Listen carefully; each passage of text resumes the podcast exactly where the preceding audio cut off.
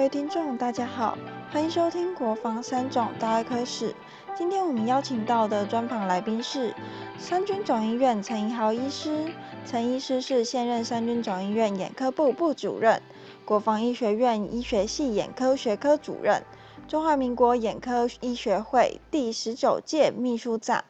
毕业于国防医学院医学系九十四期，也是国防医学院医学科学研究所博士，专精于青光眼疾病。那我们就一起来听听医师分享对于三种眼科历史的记忆，和当初为什么选择眼科，对于眼科之路挫折是怎么克服的，及眼科生涯中珍贵的回忆，对于大外科史的期许规划，就让我们继续听下去吧。那我们今天特别哈。来眼科部，我们来跟我们的陈一豪陈主任来聊一聊我们眼科这一部分。那因为我们都知道说眼科在我们的五官科里面哦，现在越来越夯了。那陈主任现在接我们眼科的主任，我想说请教一下陈主任哦，你所了解的我们的三种的眼科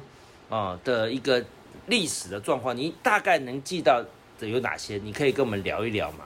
大概能记到的。我进来眼科的时候是那个张正中主任啊，是是。那我在实习的时候，那时候是左比一主任哦，是是。对对。然后在之前的主任就就是没有看过，就只有耳闻。那时候就是就是每次上课啊或什么时候，其实那个文良燕主任都是会特地回来跟我们上课，而且文主任就是门诊的时候都会让我们 intern 去观摩观摩，然后会让我们实际去看病人啊这样子。对，那文主任这个其实一直传承，即使到现在已经接近了哦二十年左右的时间，他还是每个门诊就是只要 intern 过去，他都会让他去去 practice，就是去练习啊什么。是是是，对，这是我对眼科最早最早，其实就是大概 intern 的时候的记忆，就是就是这样子。你当时为什么会选择眼科啊？我当时候啊，嗯，其实我们国防选择说实在就是靠成绩选啊，那。我这一届是第一届比较特别的，以前我的学长就是找我一届的学长，他们其实是毕业的时候，嗯，毕业那一年就是他们就用成绩就已经选好科了。是，所以比我还早的学长，他们其实是那，因为我们毕业以后还要再下部队两年，嗯，然后才能回到临床的单位。那我的学长他们其实都是毕业就确定，他们要比如说要留眼科、留外科、留什么都确定了，嗯，然后他们才下部队。是，所以他是他们在部队里面，他们都是都两年可以好好的去，比如说已经确定眼科，就好好的读眼科的书啊，或者读哪一科的书。嗯，那我们是第一届就是。呃，毕业以后是没有选科，我们要回来，就是我们下完部队两年以后，要回来医院前才会选科。是是。所以其实，在部队的时候，其实就跟学长比较不一样，就是我没有办法先去准备说哦，我哪一科，因为你可能还没有选选某一科，你没有办法说哦，我很针对某一个科去念书啊，或者去准备啊，或者说哦，先回来。比如说，先回来有空回来医院啊，跟学长学姐先学啊，就没有。我记得我那时候好像五月选，然后选完以后就回来医院。嗯。而且我回来医院的那一年正好是 SARS 的那一年。哦。对，所以我一回来医院的时候，其实医院里面。空空荡荡，没有没有人。那时候 SARS 的时候，就是整个都医院都 shut down，然后都没有人。啊，你为什么会到时候？你当时是怎么样到眼科去的？但是 SARS 的时候，有些人他可能选择其他科啦，外科、内科，不内科其他科。我们那时候就是选科嘛，所以就是照成绩选这样子。嗯，你的成绩刚好可以选眼科，还是说你第一志愿就眼科？也没有哎，我我其实其实说实在，我在那个时候我也没有什么想法，就是。就是同学就这样选选选，然后选到我的时候就看，哎，眼科好像还不错，然后都还没有人选，那就选了眼科这样子。哦，对，倒是没有说当初是没有说一定要选哪一科啊，或者怎么样。其实对眼科的兴趣都是进来才培养的。是是是。所以在之前你进入到这个医，呃，我们叫从医来，你都没有特别想说，我将来我要走哪一个领域，都还没有想过这个问题啊？没有，因为。因为我我自己的父亲也是医生啊，也是国防的学长啊，是对。那他本来就是做，他是做内科的医生哦，所以他为什么不想要跟着父亲一一样做内科呢？可能就是觉得整天看他很辛苦的样子，所以就没有很特别说一定要做内科或者做没有那么向往说一定要做内科啊，或者是什么样子，对。哦，但是家里也没有给我什么压力啊，也没有说什么一定要做，然后回去什么，像有很多学弟啊，什么可能就就有那个继承的压力啊，说是一定要家里是 是什么，那你要选个内科啊，回去以后你还可以接棒子啊，或者怎么样，我们倒是没有。就是依照你的兴趣，然后选到科别来努力。对对，那后来你到了眼科以后，呃，说真的，进入到眼科，你有后悔过吗？进入到眼科哦，其实没有哎、因为我觉得眼科跟其实跟内外科，我觉得最大好处就是眼科其实是能内能外，嗯，也就是说你进入眼科以后，你可以再依照自己的想法跟兴趣，你可以决定做一个像内科的眼科医师，是也就是说哦看门诊为主啊，帮忙诊断为主啊，嗯，对你可能不不太需要去真的做很多的动手的动作啊。如果你真的不是很喜欢，像有的人就是不是很喜欢开刀或怎么样，你也可以做内科的眼科医生。是，那你也可以像外科医生一样，你也可以做外科的眼科医生。嗯如果你很喜欢动手啊，你觉得你哎动作很精细啊，做这个很好，那你也可以很努力的去训练自己做所谓像外科一样的眼科医生。来眼科是我是觉得不很好的，就是其实你进来以后，你可以自己再做一次抉择，你到底要往哪一个部分去发展。是是是哎，你你你们说说看哦，你当时进入眼科以后，因为我们眼科有分很多次专科嘛，那既然进入到眼科，你有没有想过说，哎，我在眼科的次专科，我要往哪个方向发展？那有些人往 retina 视网膜，有些往青光眼，那你呢？我在眼科算是训练住院医师的时间的那一个年代里面，其实没有特别想要做哪一科。嗯，对，那我最后像我现在做的是青光眼科，我们最后会做青光眼科，其实某部分是基于应该说时代的背景的需求。我们当初训练完之后，其实科里面并没有位置可以让我们这些人留下来。是，我记得我刚考完专科的时候，其实我并没有回来这边，我们就是被移到比如说基隆、澎湖的分院去这样子。对，但是正好在那一段时间，那时候是就陈局长当主任的时候，然后那那一阵子就正好有，我我记得就是连续大概有三个还是四个主治医师就可能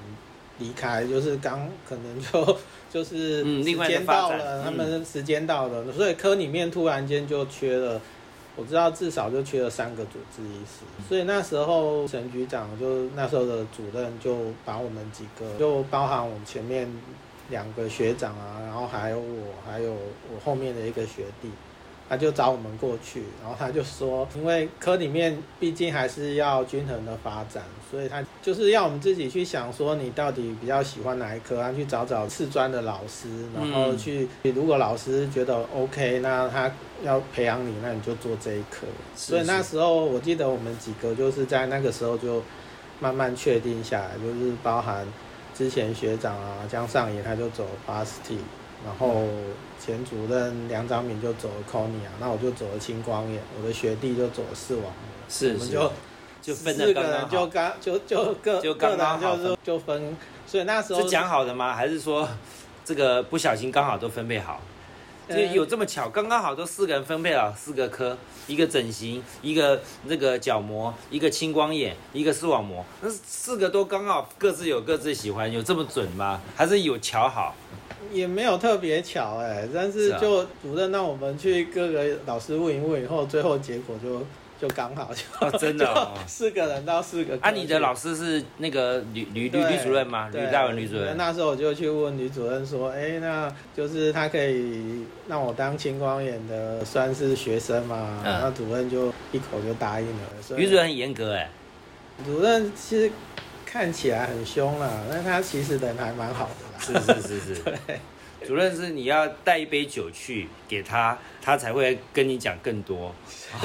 因为你如果没有带一杯酒去，他就跟你讲基本的只有六十分，带一杯酒去，他可以给你讲到九十分。是是啊，所以以后你可以跟他用这个交流。好，这是开玩笑，就是我想说，因为这样的一个流，这样这样一个经验啊，让你步入到青光眼的领域。那这样的青光眼领域，让你在我们三种医院持续的进步啦。那怎么样的，让你现在到主任的时候，角度又不一样了？毕竟它是一个行政职务。那这样的行政职务，你接了这个主任，对于未来我们整个眼科啊的发展跟规划，你有什么想法吗？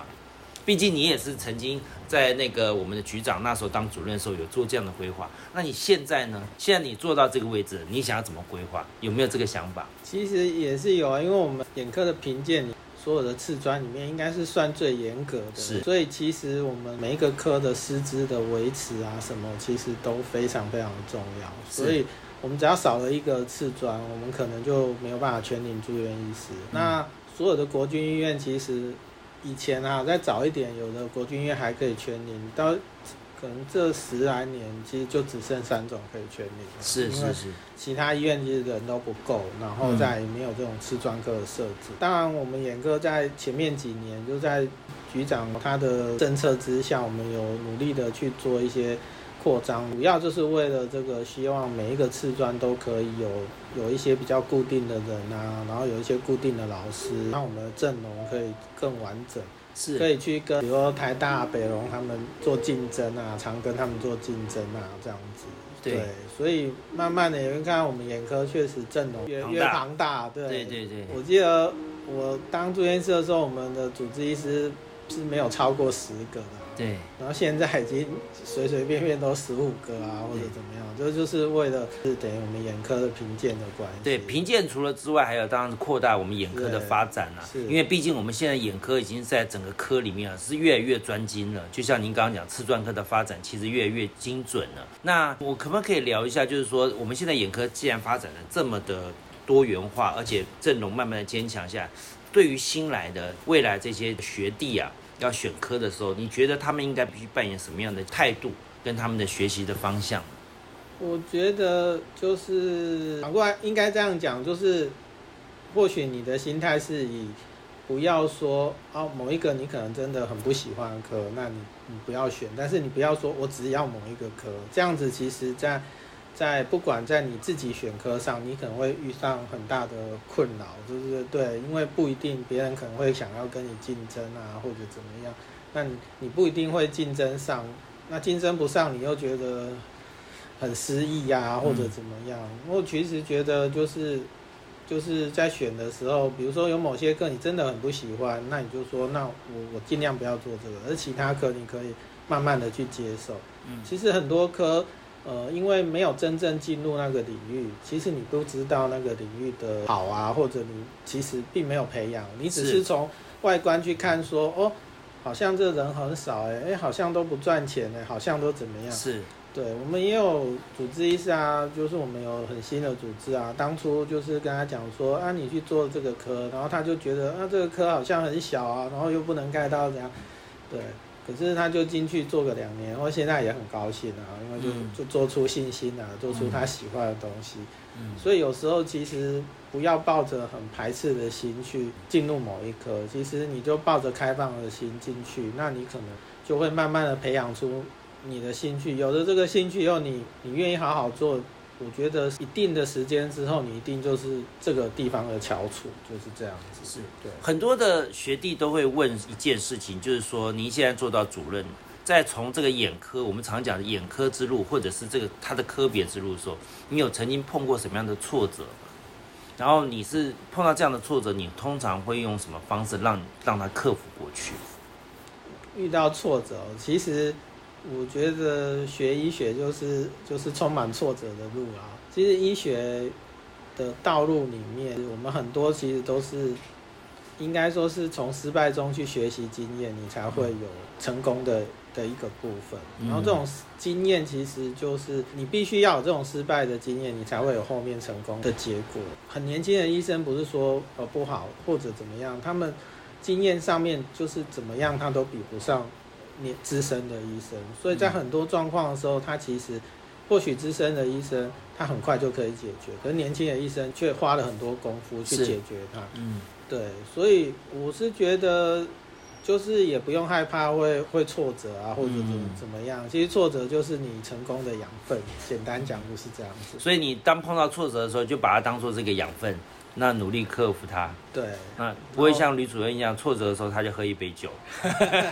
他比较简单就克服掉了。主要喝一杯酒，其实也是把它慢慢变成它的兴趣养分，然后就下次就会更厉害。对是是是，呃，你我想请问一下，因为我们很多的我们在国防体系啊，尤其第二很多都是 V two 的时候，呃，我们医院就派出去学习在国外里。那你呢？你的部分我这个就是呃某部分来讲，这应该是我的痛啊，因为你就看我身材这样子，然后要出去啊，就是要什么体测合格啊，什么什么东西。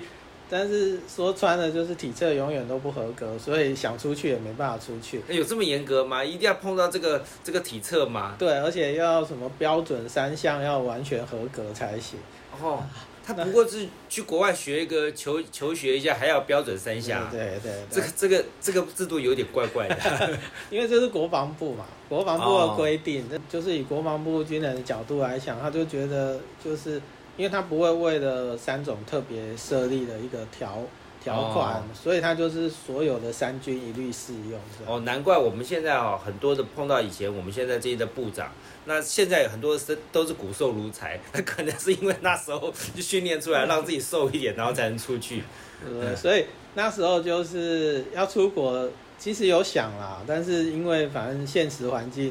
就是没有办法出去，所以就去学校念了，就这是我们自己的国防。对，就去国防，就后来就在国防念博士班。那其实那时候在国防念博士班，很多人哈、都是在念博士班，他选择不同的领域。好，那你那时候选择是什么样的领域？有些人选神经，有些选生理，有些那你呢？我们做的其实就是比较偏一样啊，就是偏眼科的基础研究，哦，偏眼科。就是比较像是我们觉得临床上遇到的议题，然后我们用另外一种方式去去做一些验证的动作，这样子。你博士论文那时候博士的论文出来是讲讲哪一个部分啊？哦，我博士论文都跟我青光眼比较关系啦，就是嗯我们讲的是探讨一些呃关于青光眼，就是小梁网切除手术的一些，比如急转啊，或者一些替代的药物啊等等的这些。所以当时你要依然是做这个，可能就是吕大文吕主任来教你当指导教授嘛。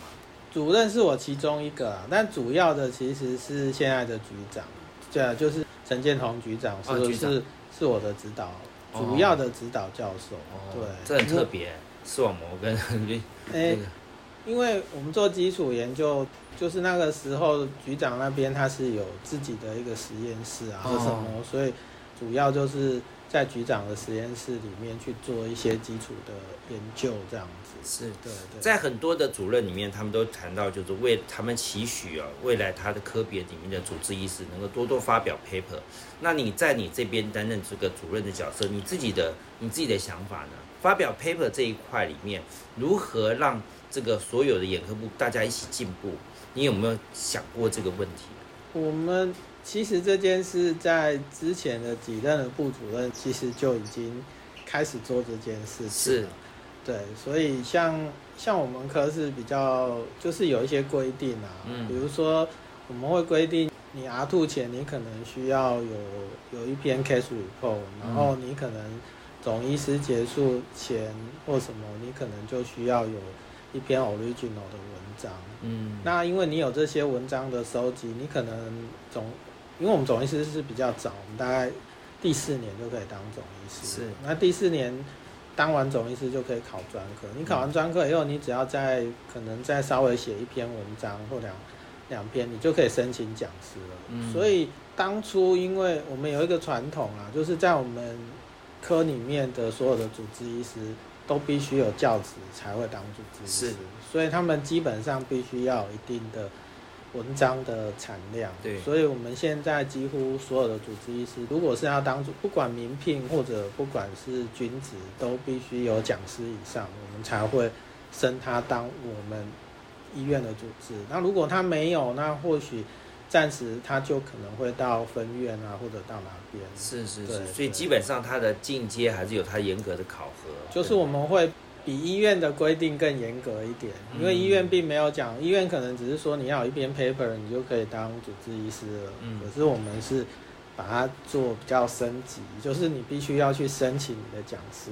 嗯可是这件事其实如果按照你在我们科里训练住院医师的流程里面，其实当你。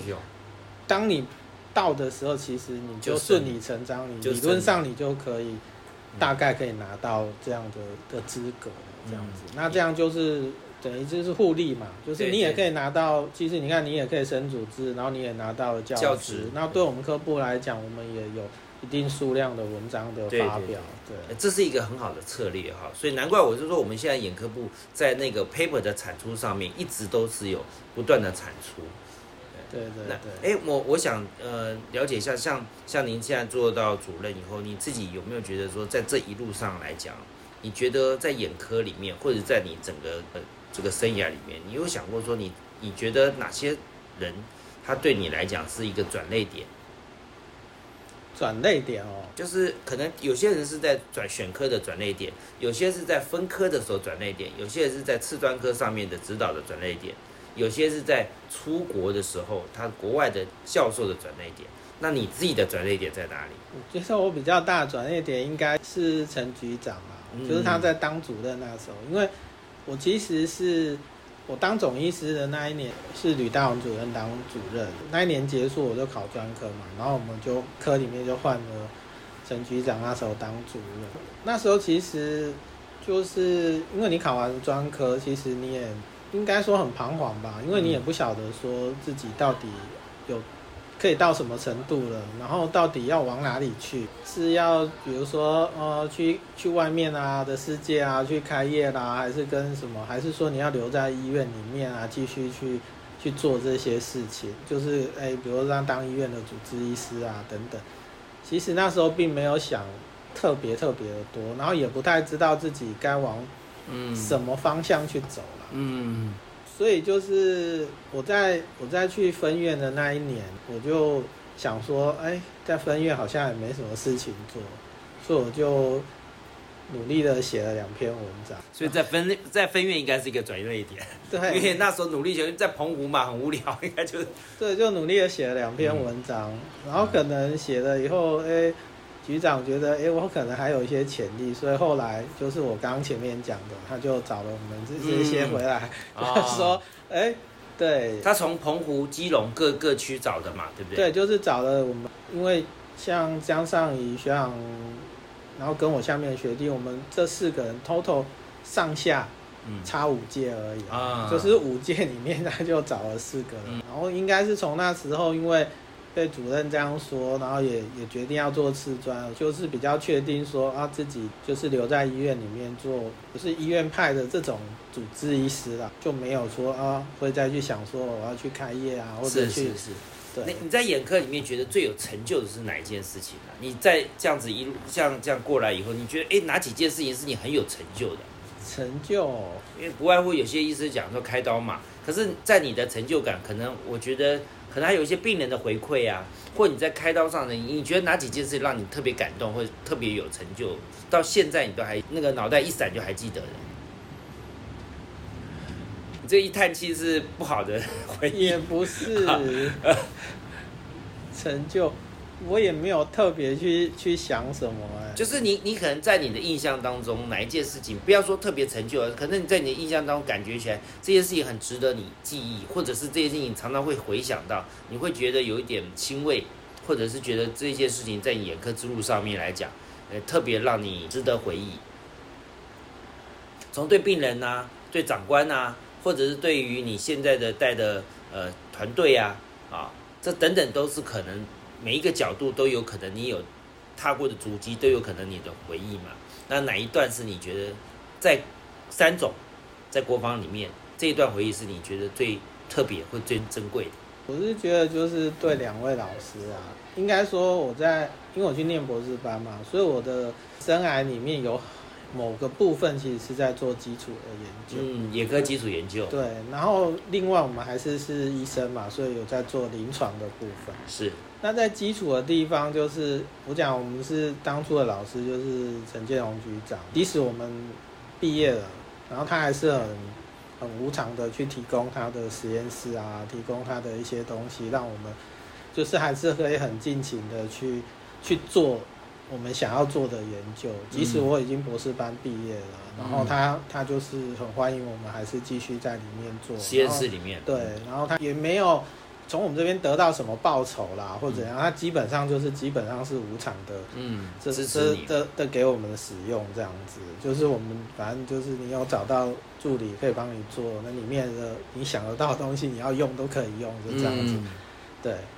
这是在基础那边啊。那在临床这边，因为是跟女主任，那我很感谢女主任，因为说实在，我们刚开始当央 B 的时候，其实也没什么病人。也没什么刀，经验都很差，所以主任就是从我刚开始当清管央咪，他就让我他上道的时候我都可以去，然后他把。他的病人就是他觉得可以，他就全部都交给我这样子，让我就是有很多学习的机会。对，学习的机会其实远远超过于就是对对对，因为吕主任在我们国内青光眼哦，算是一个非常大的、非常权威的。那很多人都是慕名来找我们的吕主任。对，那也因为吕主任他这样子来提提携你，带着你这样一步一步，相信在这个的经验传承上面，你应该得到。嗯，我觉得得到非常多啊，因为我跟他一起就这样开了至少十年以上的刀，所以 所以就是从他就是有时候因为有个老师在，有时候遇到什么问题啊，你问一下，哎，老师可能给你的一个答案啊，比你在那边想了老半天，或者比你在那边。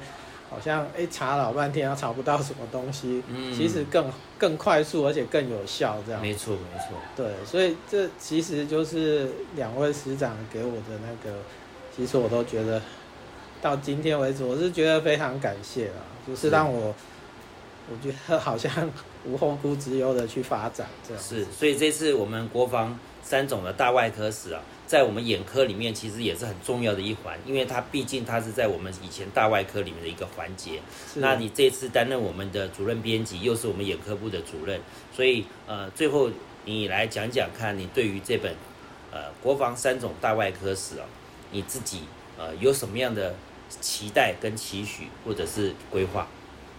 我觉得其实这个大外科史就是当初戴主任。就是做这件事，我觉得其实非常好啦。我所谓非常好，就是其实有很多事情，说实在过了，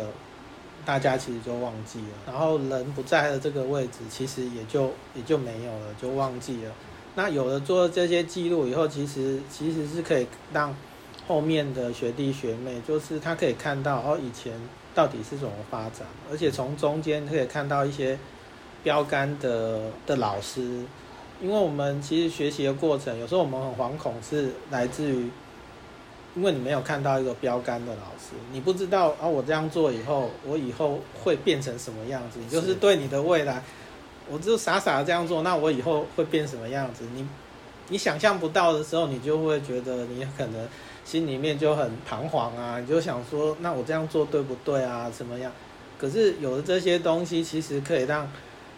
后面的各个学弟，他今天如果他想要发展，然后他看一看，然后他发现哦，某一个老师其实就是这样子往上走，诶，他就会有一个标杆，他就会知道说，我只要这样好好走，我也可以走到这个